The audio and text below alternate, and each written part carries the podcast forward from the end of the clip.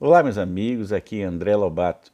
E falando em direito, hoje trataremos sobre a medida provisória 948 e o cancelamento de eventos culturais e de turismo. Bem, esse é o quarto episódio que o Em Direito trata exclusivamente sobre as medidas provisórias em época de pandemia. Assim, de forma introdutória, acho conveniente falar sobre o que é essa medida provisória. Bem, a medida provisória é uma forma legislativa, embora tenha só força de lei, não seja lei, expedido pelo presidente da República e pode tratar sobre determinados assuntos.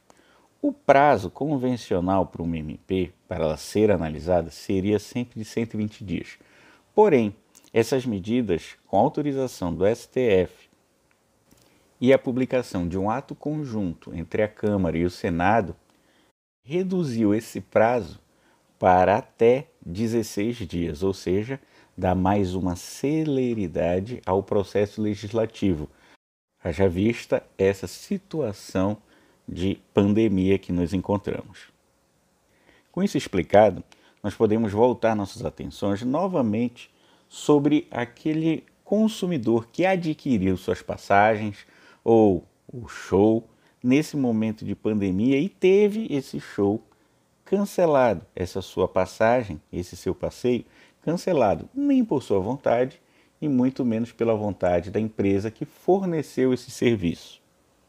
Assim, para proteger e regular as situações desse período de emergência, foi expedida essa medida provisória 948, no qual as empresas de turismo e culturas impactadas pela pandemia do coronavírus tem a sua relação jurídica norteada.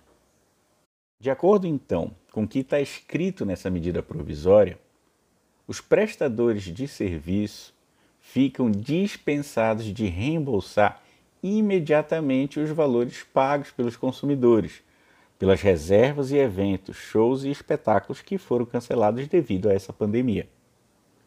Porém, para que haja esse direito, e vejam aí que entra o direito do consumidor e as normas constitucionais protegendo a parte mais hipossuficiente da relação de consumo, a empresa deve assegurar a remarcação do serviço ou oferecer crédito para a compra de outras reservas ou de um novo evento.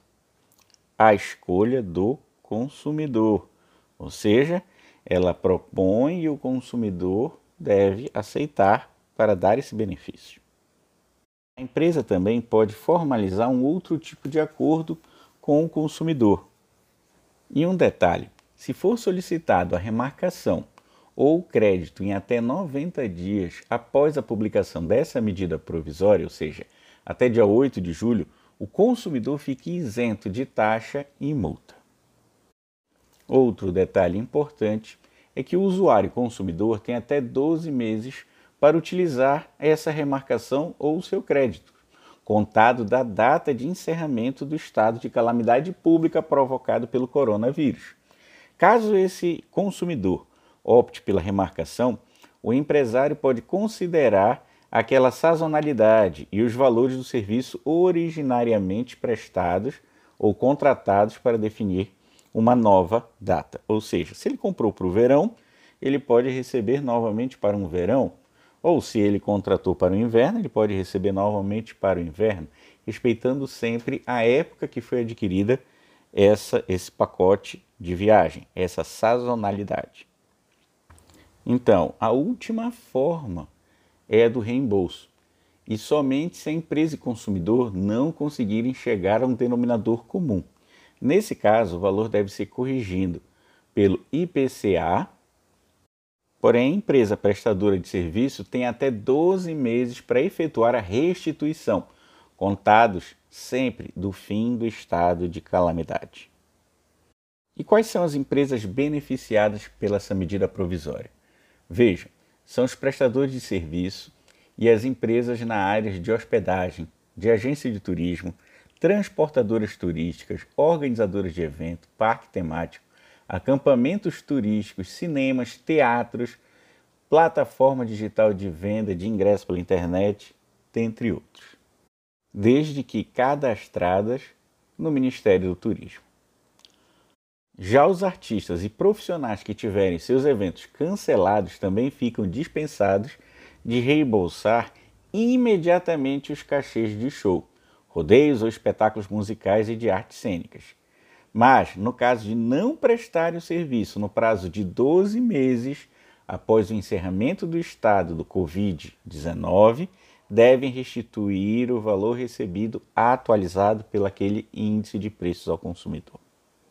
Desta forma, essa MP ela vem delimitar uma discussão que estava crescente no campo da cultura e turismo, que foram os cancelamentos que ocorreram em massa, prejudicando empreendedores, produtores, artistas e consumidores que estavam à deriva enquanto seus direitos e obrigações. Não sabia nem o que iria acontecer e nem quais direitos cada um dessas partes teriam.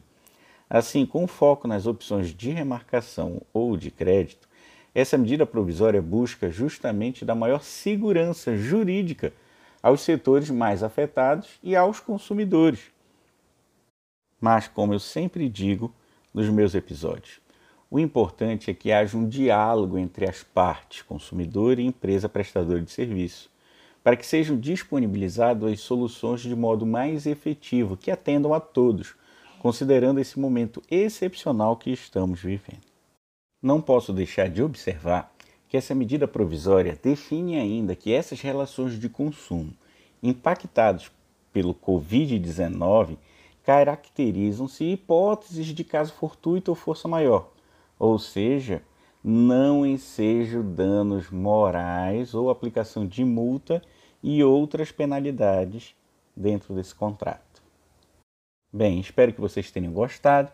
E para continuar atualizado e ouvirem novamente qualquer destes episódios, entre em nosso site www.endireito.com.br, assinem nosso podcast e nos sigam nas redes sociais, arroba André Direito. Fiquem em casa e até a próxima.